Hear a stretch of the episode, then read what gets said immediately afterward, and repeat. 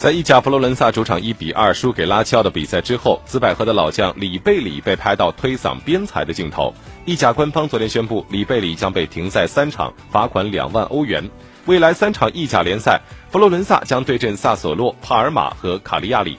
在比赛中场哨声响起之后啊，佛罗伦萨的球员们是继续和裁判以及助理裁判争论因莫比莱的进球，而里贝里在离开球场时被摄像头拍到两次推搡边裁的镜头。那么在推了这名边裁两次之后，里贝里被佛罗伦萨的一名工作人员拉走。